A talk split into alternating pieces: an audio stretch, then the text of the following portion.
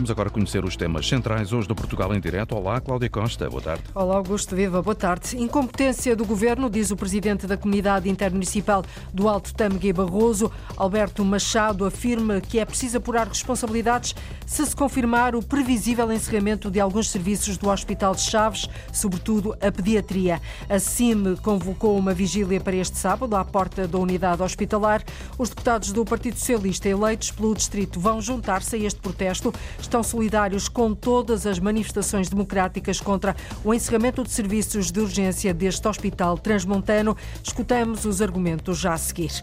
Numa altura de chuva, mas ainda com um cenário de seca bem presente, vários agentes de diversas áreas criaram uma declaração, ficou conhecida como a Declaração de Aroca, 24 pontos para pôr em prática a curto prazo, tendo em vista o uso inteligente da água. Pretende-se que seja um documento que defina as prioridades para gerir um bem comum e cada vez mais escasso. Hoje, quarta-feira, já sabe, é dia de GPS da cultura. Vamos olhar para as agendas de norte a sul do país e anotar as sugestões culturais do presidente do Conselho de Administração do Museu Nacional Ferroviário no entroncamento, Manuel Cabral, e do responsável da Casa da Cidadania da Língua, que abriu em Coimbra, José Diogo.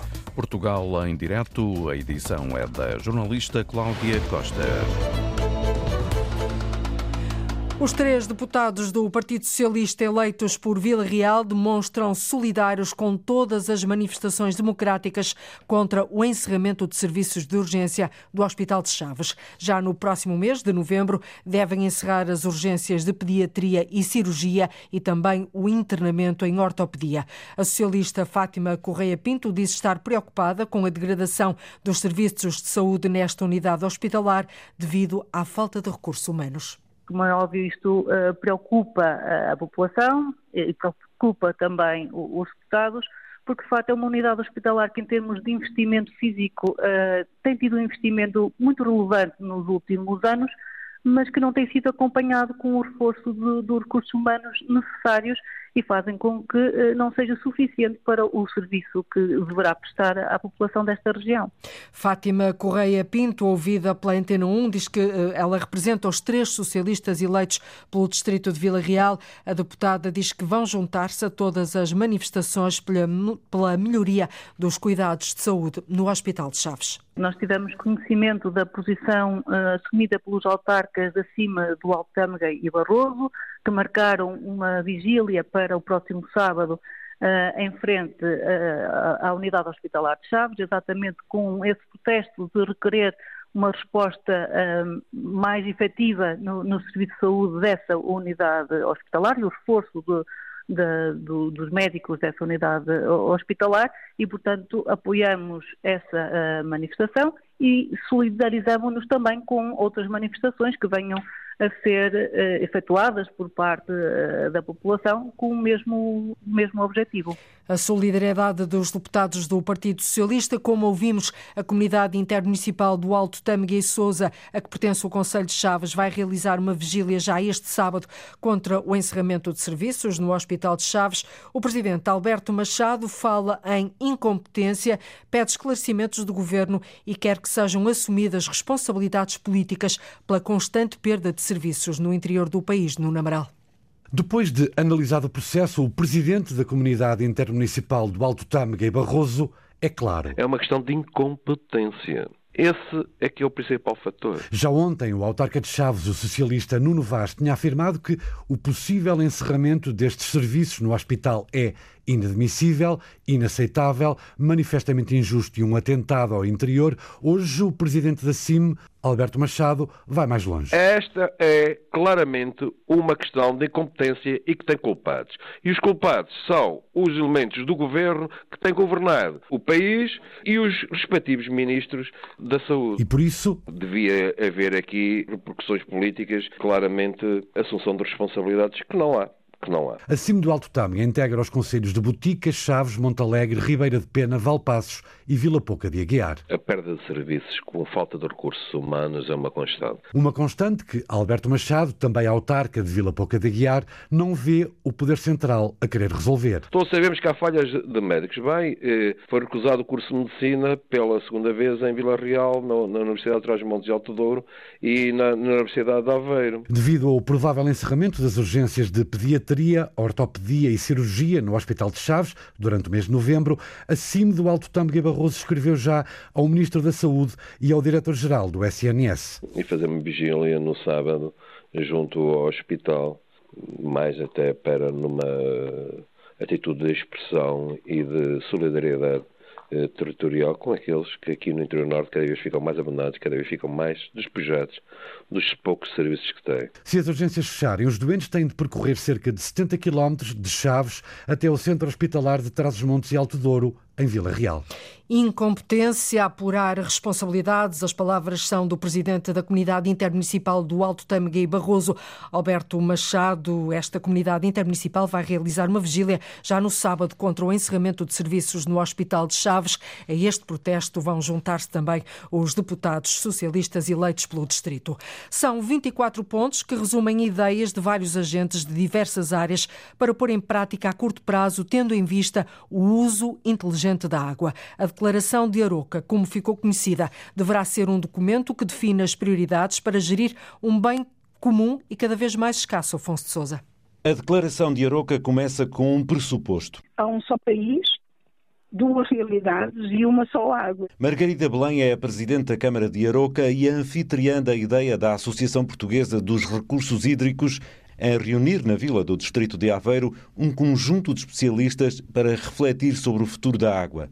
Uma reflexão feita em clausura no antigo mosteiro de Aroca e a ideia de os sentar todos no, no cadeiral do Mosteiro da Aroca foi, foi precisamente isso, ou seja, colocar um conjunto de especialistas, também alguns decisores, pessoas relacionadas com a administração de algumas empresas e num ambiente que, que lhes permitisse indicar quais é eram as estratégias para o futuro. Jorge Cardoso é o presidente da Associação Portuguesa dos Recursos Hídricos. Dos 24 pontos desta declaração, alguns saltam à vista. Logo, o aproveitamento das águas da chuva. Há aqui um novo paradigma que pode ser pensado em redes diferenciais, isto é, não fará sentido nós continuarmos a, a lavar, a encher autocolismos, a regar com a mesma água que demos. E o aproveitamento da, da, água da chuva, das águas pluviais, pode em si ser uma resposta e uma nova origem da água. Para isso, diz o engenheiro, é preciso repensar a maneira como se constroem as cidades e os novos edifícios com redes diferenciadas. Depois, a digitalização da utilização da água nos diferentes setores não só do setor urbano, mas também da agricultura, aumentando a sensorização das redes, principalmente em situações de, de, seca meteorológica que conduzem a situações de escassez de água, permitam que os sistemas tenham uma gestão, diria, mais musculada. A declaração da Aroca tem também um pacto ibérico indispensável. Ibericamente, conseguirmos com os parceiros espanhóis fazermos uma boa gestão dos, dos recursos hídricos. Salta também à vista um ponto importante que tem a ver com uma tarifa nacional única, acrescenta Margarida Belém. Deveríamos efetivamente mobilizar esforços para garantir que todos os cidadãos têm acesso à água e à água a preços justos. Os transvases entre barragens de territórios diferentes, as dessalinizadoras, as tecnologias na agricultura e uma solidariedade nacional também estão nesta declaração de Aroca, que já seguiu para o Ministério do Ambiente e para o Primeiro-Ministro. Jorge Cardoso só olha para o futuro com uma visão positiva se todos convergirem para soluções conjuntas num problema que é de todos. O uso da água é um processo de conciliação de escassez entre os diferentes utilizadores. Ou seja, a negociação do uso da água terá que ser suprassetorial. Eh, e essa negociação suprassetorial deve ser com autoridade nacional e com cooperação internacional. E aqui entra também a questão da gestão transfronteiriça. Eu acho que essa acaba por ser aqui a, a grande mensagem. Está dada e o resto das sugestões para um futuro comum de uma utilização e gestão justas da água estão nesta Declaração de Aroca. Uma gestão sustentável, também um documento que define as prioridades para gerir um bem comum e cada vez mais escasso. E por falar em sustentabilidade, hoje é oficialmente inaugurada uma nova fábrica de cerâmica ecológica em Ilhavo, no distrito de Aveiro. Criou 150 postos de trabalho, um número que pode duplicar daqui a dois anos. A Ecogres exporta para 60 países. O ano passado atingiu os 97% de exportações. Esta nova unidade industrial vai tornar ainda mais sustentável sustentável todo o negócio da cerâmica, aproveitando, Paula Veran, a boa gestão energética e da água um investimento de 15 milhões de euros que criou para já 150 novos postos de trabalho. O Grupo Costa Nova Indústria tem a mais recente unidade Fabril já a funcionar, como explica o presidente executivo Miguel Casal. Arrancamos com 150 postos de trabalho. Estamos ainda longe da capacidade total, portanto estamos a cerca de 50% e a capacidade total empregará na ordem das 300 postos de trabalho. Neste momento estamos a arrancar nesta unidade com 10 a 15 mil peças por dia e esperamos chegar nos próximos dois anos às 30 mil. A Ecogres produz louça de mesa em cerâmica ecológica, ou seja, as peças são feitas de uma matéria-prima reciclada. É mais do que um produto, é uma filosofia, porque a fábrica toda ela foi pensada para ter uma pegada energética e ecológica menor através da redução do consumo energético, autoconsumo de energia elétrica, a eficiência do processo produtivo, o tratamento da água. Portanto, é um conjunto de fatores que levam a que seja uma fábrica com um grau de sustentabilidade superior ao padrão da indústria. Esta cerâmica ecológica é exportada para 60 países, sendo os Estados Unidos quem mais absorve a produção da Ecogres, refere Miguel Casal. Exportámos no ano passado 97%, embora o mercado nacional para nós é um mercado importante. Nossa marca está presente em muitas lojas e restaurantes e hotéis. O mercado nacional é importante, mas sim, eminentemente exportadora, eh, sendo o mercado principal o dos Estados Unidos. Um negócio sustentável no setor da cerâmica ecológica. Em Ilhavo, a Ecogres criou 150 novos postos de trabalho, mas daqui a dois anos a empresa acredita ter o dobro dos empregados. Uma nova unidade industrial que vai tornar ainda mais sustentável todo o negócio da cerâmica, aproveitando a boa gestão energética e da água. Na Madeira, a chuva e o vento forte do último sábado provocaram prejuízos em muitas produções de cana de açúcar e de banana nas localidades da Ponta do Sol e da Ribeira Brava. Os agricultores estão a fazer contas à vida, falam em grandes prejuízos, ainda sem um levantamento final de todos os estragos. Aguardam agora Vítor Ascensão Silva pela visita dos peritos. Está tudo assim. O que é que se aproveita daqui? O que é que se aproveita? Olha, agora só para março. São dezenas e dezenas de canas de açúcar deitadas ao chão ou partidas. Luís Silva ainda não teve coragem de fazer o levantamento do prejuízo causado pelo mau tempo. A colheita vinha boa, mas agora foi toda a vida. Elas agora param de crescer, têm muitas partilhas. Ainda não teve coragem sequer de entrar nos terrenos? Vai ter, vamos ter, vamos ter coragem, mas agora não, agora não, não dá que se for por aí mexer, vamos fazer mais perca com o vento. São 8 mil metros quadrados com cana-de-açúcar plantada, a única fonte de rendimento de Luís Silva. Acostumado a uma produção anual a rondar as 80 toneladas, sabe que este ano a colheita não se vai aproximar desse valor. Este vento para dezembro já não fazia tanta perca, virava, mas não fazia tanta... Mas agora, olha, é o que vemos, é o que tem e é o que está aí à vista. Está aí tudo, tudo no chão. Vamos a ver daqui a um dia o que é que isso está, que isso vai começar a secar, as estão arrancadas vão secar, estão partidas já não voltam a crescer. Os efeitos do vento também se fizeram sentir nas plantações de bananeiras. António Tanque tem 10 mil metros quadrados de terreno, que mesmo com proteção não escaparam à força do vento. Não podemos esquecer que é uma, é uma herbácea e como tal o sistema radicular é relativamente fraco e depois tem uma área que está exposta ao vento que, que é muito grande e muitas vezes, mesmo com as estacas e com essas proteções, uh, acabam por, por serem de, derrubadas. Já fez um levantamento de qual é o prejuízo? O prejuízo é bastante elevado, ainda não, ainda não quantifiquei. Sem levantamento feito, mas com a certeza de que irá comercializar menos banana do que o esperado. Se ela já tiver o cacho, ao cair, uh, estraga uh, bastante, danifica o próprio cacho.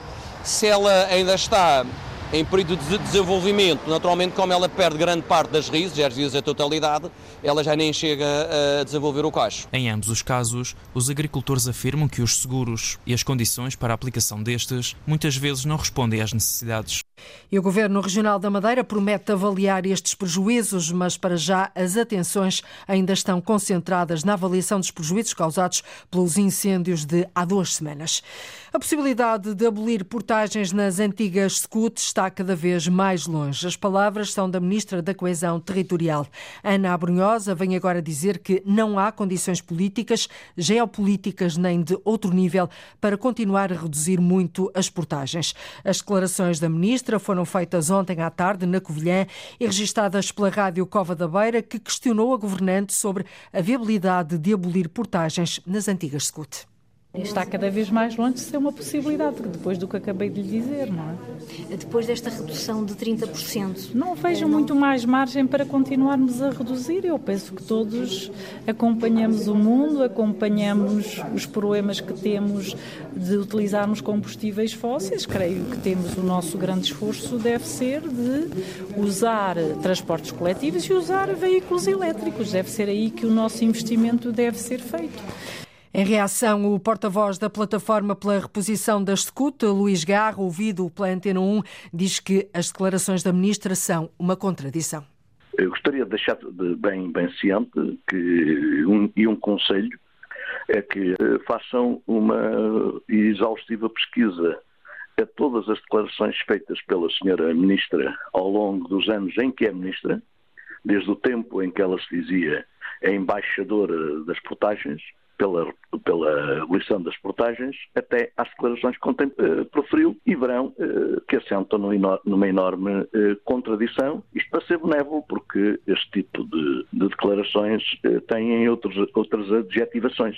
Também o presidente da Associação Empresarial da região de Viseu, João Cota, ficou admirado com as declarações da ministra. Fala num discurso contraditório sobre a abolição de portagens, lamenta as declarações de Ana Abrunhosa, diz que elas revelam uma falta falta de estratégia, até porque as empresas vão ter de continuar a utilizar as autoestradas, não têm alternativa e isso penaliza muito a competitividade do interior as empresas utilizam estradas com autoestradas é porque não têm alternativas para fazer. E, portanto, não é bom para a competitividade do interior e é, de facto, acho que é um, é um romper de pensamento da Sra. Ministra que, que nos surpreende, que é completamente ao contrário do que ela tem defendido nos últimos tempos. Reações de espanto ao facto da Ministra da Coesão, Ana Brunhosa, ter dito ontem que a possibilidade de abolir portagens nas antigas SCUT está cada vez mais longe. São unânimes as vozes que dizem que o interior é cada vez mais penalizado. Ouvir a opinião de todos para melhorar o município. É com base neste conceito, neste princípio, que a Câmara de Vila Nova de Gaia vai distribuir este mês inquérito, inquéritos aos habitantes sobre o que gostariam que fosse feito ou melhorado no Conselho. A iniciativa foi apresentada esta manhã e faz parte, de Diogo Pereira, da agenda estratégica da Câmara de Gaia para os próximos anos. A palavra de ordem é continuidade. O município de Gaia iniciou há quase 10 anos a participação num trabalho de discussão com as pessoas para a cidade do presente e para a cidade do futuro. E essa cidade do futuro, explica o presidente da Câmara de Gaia, Eduardo Vitor Rodrigues, contará com a participação de todos. Primeiro, através de um inquérito. 140 mil eh, distribuídos nas caixas de correio, apelando eu que, preferentemente, as pessoas possam utilizar o QR Code ou o site eh, do município para fazer o preenchimento em formulário online, mas quem não o puder fazer terá sempre a possibilidade de responder em papel, com uma dimensão de perguntas fechadas, mas com uma importantíssima dimensão de perguntas abertas, análise qualitativa.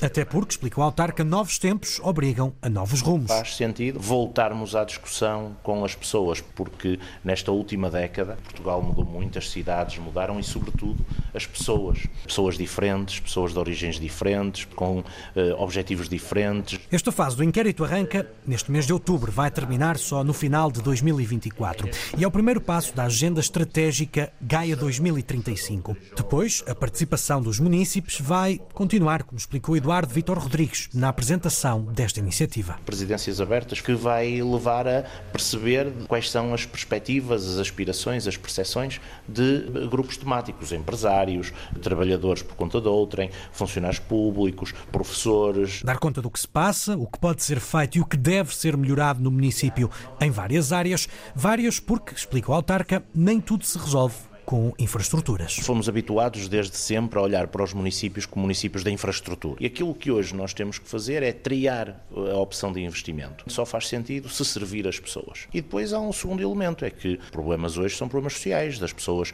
que estão acamadas, que precisam de equipamentos sociais, de escolas que estão sobrelotadas. Preparar e melhorar o município para os próximos anos com a participação de quem nele vive. 140 mil inquéritos distribuídos aos habitantes de Gaia para perceber o que querem ver melhorado no município nos próximos anos. A iniciativa deverá ficar concluída no final de 2024.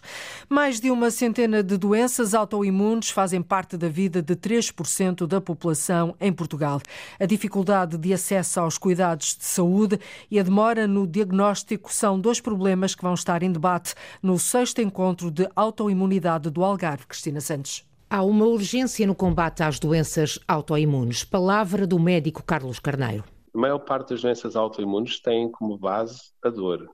E, portanto, a dor e a incapacidade é algo que a todos nós faz com que seja muito mais difícil uh, depois o, o, o seu, o, a sua compreensão e muitas vezes isso impacta tanto na vida pessoal como na vida profissional. Temas que vão estar em debate no sexto encontro de autoimunidade do Algarve. Com mais de 100 doenças autoimunes que temos neste momento na nossa realidade, sabemos que elas atingem quase cerca de 3% da população e, portanto, isso tem um impacto muito grande, não só na qualidade de vida, mas também, obviamente, na dificuldade e nos desafios para o diagnóstico. Por isso, a importância de trocar experiências. Partilha de experiências e de saberes Uh, leva-nos a que esse hiato entre o início dos sintomas e o diagnóstico seja cada vez menor e nós possamos estar de acordo com a melhor terapêutica, atingindo algo que forma o bem-estar do doente e realmente a melhor terapêutica nesse contexto. Carlos Carneiro faz parte da comissão organizadora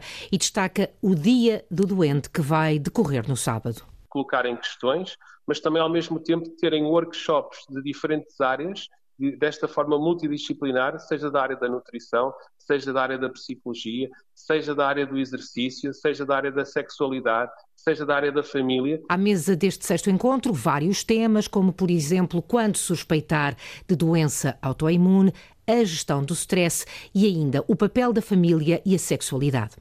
A partir de hoje até sábado, o Museu de Portimão acolhe então o sexto encontro de autoimunidade do Algarve. No sábado, o dia é do doente, a entrada gratuita para quem queira conversar com especialistas e trocar experiências. Na Lausanne está a decorrer a 13ª edição do Festival Marionetas ao Centro. O programa inclui espetáculos, animação de rua, oficinas e também de Ana Craveiro, uma peça sobre a prevenção dos maus tratos na infância.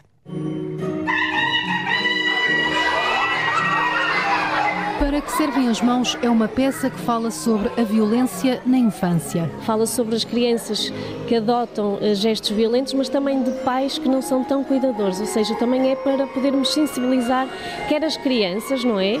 Quer os pais. E a arte também tem essa função de poder também alertar e podermos também eh, deixar que o público esteja mais atento a estas questões. Carla Ribeiro é da companhia Teatro e Marionetas de Mandrágora e dá vida às várias personagens que vão mostrando às crianças o que é violência? Eles são muito pequeninos e geralmente eles identificam-se com o personagem principal, que também é um bebê, também é uma criança. Então há aqui sempre um, um certo olhar atento, não é? E, e, eh, e, no final, nós quando conversamos, eles conseguem identificar realmente as ações menos boas deste bebê. Tu ainda vais cair e vais te magoar. Vá, continua a desenhar. Continua a desenhar, senão vais lá para dentro e já não vais brincar. O Festival Marionetas ao Centro chega a Lausanne pelas mãos da Companhia Marimbondo. O responsável, Detlef de Schaft, destaca a importância de levar a cultura às localidades do interior do país. Os nossos meninos aqui precisam disto muito, cada vez mais, porque as novas tecnologias não substituem, um estar junto e ver um espetáculo. Né? Temos que educar os miúdos para gostar da cultura e viver a cultura nós precisamos realmente educá-los para gostar. E aqui no interior, mesmo se os pais querem levar os miúdos a ver teatro, não sei quantas, a oferta é muito pouca. Eu acho que a Lausanne, e todas, eu estou a falar para todas as terras de interior, merecem muito mais atenção neste aspecto. A iniciativa acontece com o apoio da autarquia da Lausanne. A vice-presidente Henriqueta Oliveira salienta a importância da educação dos mais novos para a cultura. Para nós, este é um investimento para que a cultura chegue.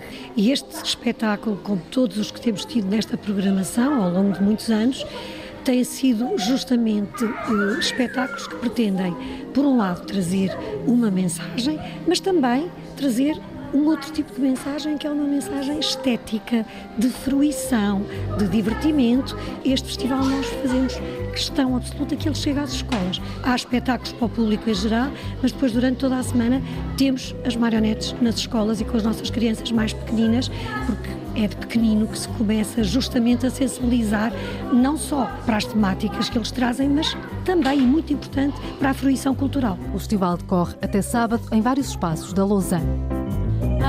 Servem as mãos se não for para brincar? Para que servem as mãos? Reportagem da jornalista Diana Craveiro. O programa conta também com oficinas de construção de marionetas de sombra para vários públicos. O programa, naturalmente, desta terceira edição do Festival de Marionetas ao Centro. Uma da tarde, 40 minutos precisos em Portugal continental e na Madeira, menos uma hora nos Açores. Está na, está na altura de ligarmos o GPS da cultura. Uma vez por semana, dois agentes da cultura, duas vozes, olham para o que há nas agendas e programações culturais de norte a sul do país e ajudam-nos a tomar nota daquilo que vale a pena ver e ouvir.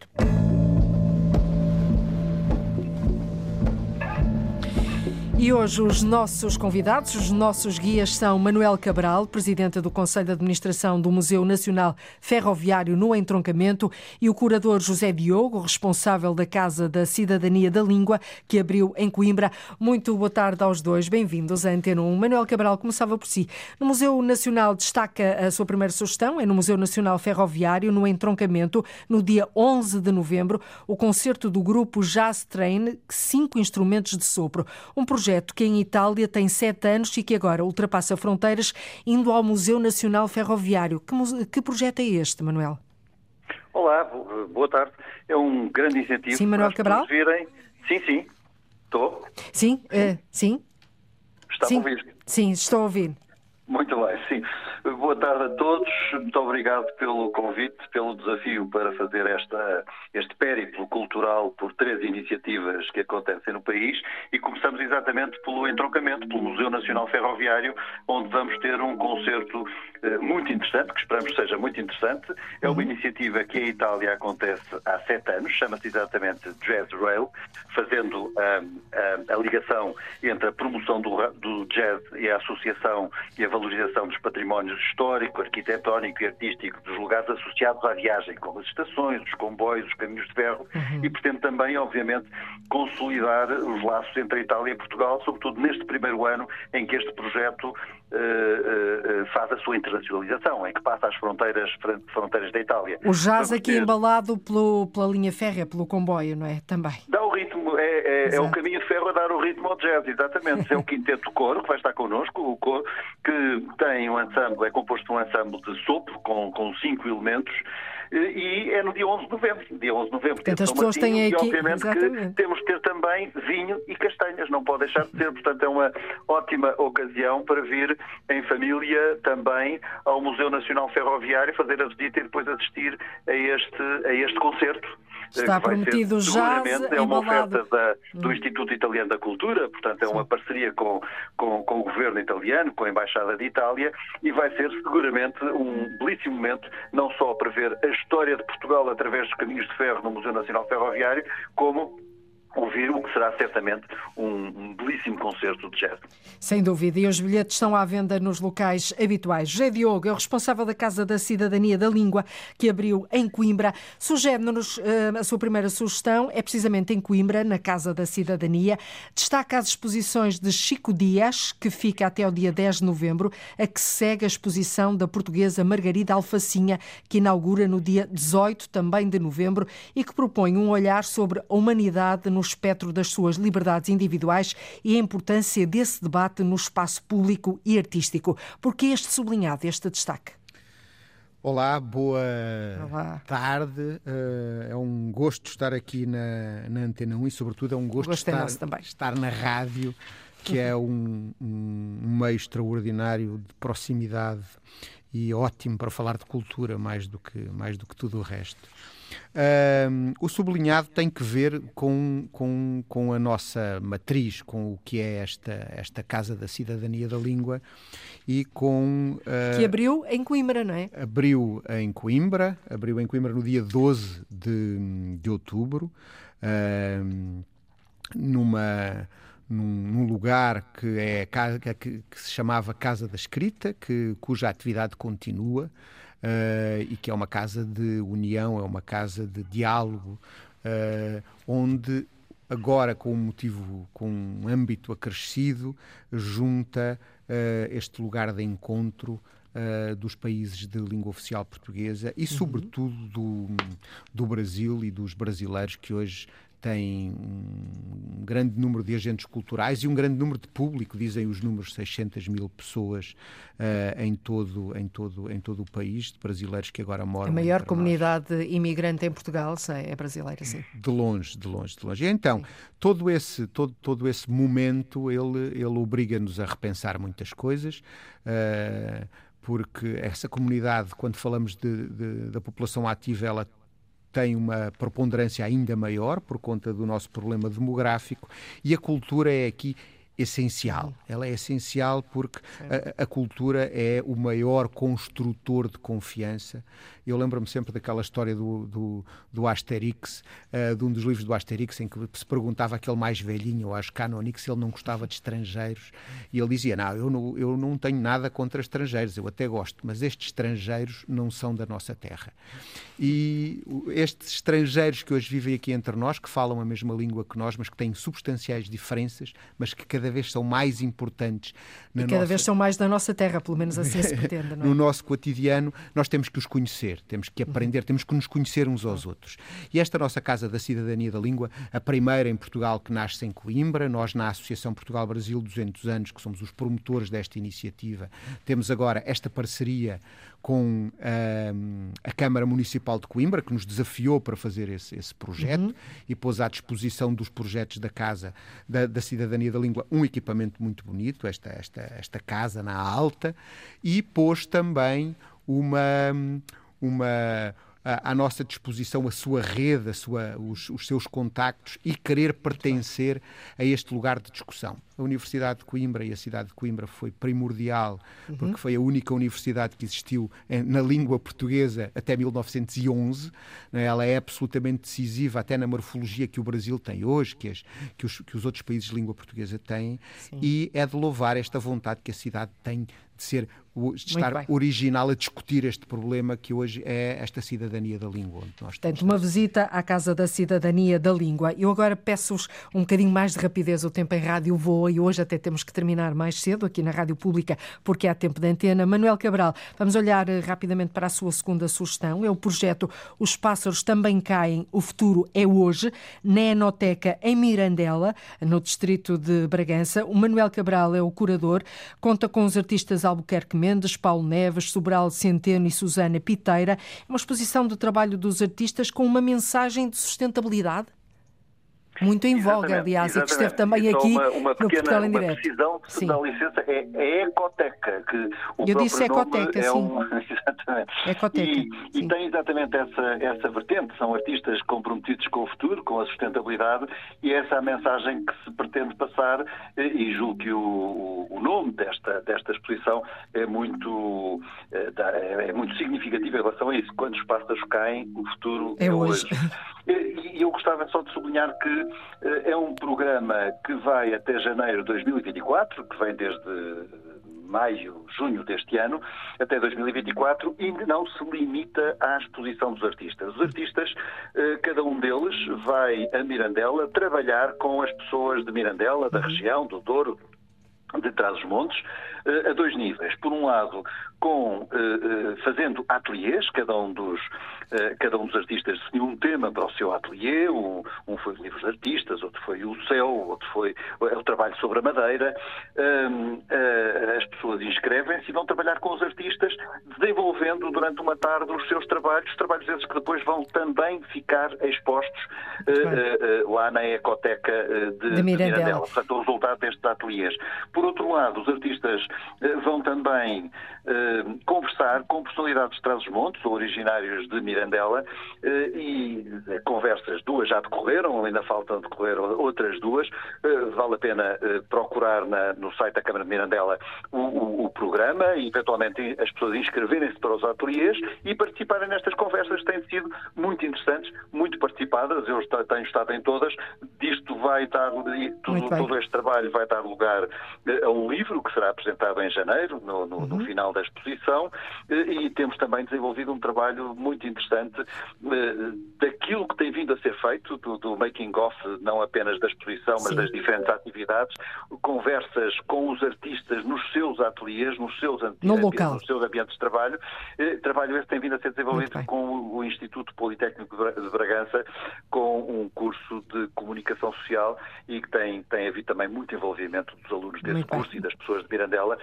Portanto, esta atividade não é apenas uma atividade, uma, uma organização de uma exposição, é a atividade com as pessoas e é isto que vale a pena, que vale a pena fazer nesta perspectiva. Muito bem, e as próximas oficinas e, conversas são já na sexta-feira, dia 27. José Diogo, vamos à sua segunda sugestão, pois temos muito pouco tempo para as últimas. Uh, sugere no Porto a abertura ao público no início do ano da recém-inaugurada uh, inaugurada Aula Álvaro Cisa, no Museu de Arte Contemporânea de Serralves. A abertura vai ser feita com duas grandes exposições, uma dedicada à coleção de Serralves e outra dedicada à obra de Álvaro Cisa, que torna Serralves o lugar que reúne, porventura, a mais importante coleção de edifícios do arquiteto Álvaro Cisa e vem acrescentar, já que o, tivemos reportagem no Portugal em Direto, 44% da área expositiva e 75% da área de reservas. Uh, não vai querer perder nem esta aula, nem estas exposições. Não, acho que ninguém deve querer perder. Eu escolhi três, uh, três, três acontecimentos, um em Coimbra, outro no Porto, outro uhum. em Lisboa, mostrando cidades importantes aqui. Já disse quase tudo sobre a, sobre a exposição. Aliás, o, o, o, o que interessa aqui e o que é primordial para a cultura é que as pessoas saiam de casa e vão. Portanto, aqui foi uhum. tudo sítios onde as pessoas possam fruir a cidade e aqui Serralves, uh, que é uma instituição que se renova e por isso merece todas as visitas, só isso, portanto, e, e este é um, é um motivo ótimo para ir. Muito, Sem dúvida, esta nova aula Álvaro Cisa. Manuel Cabral, vamos rapidamente para a terceira sugestão, também é no Porto, múltiplas atividades na Casa Comum da Universidade do Porto, um projeto recente que tem vindo a impor-se pela dinâmica e qualidade, com atividades que vão desde conferências, debates, artes plásticas, apresentações de livros, gastronomia, música. Quer destacar alguma ou, ou junta tudo no mesmo bolo?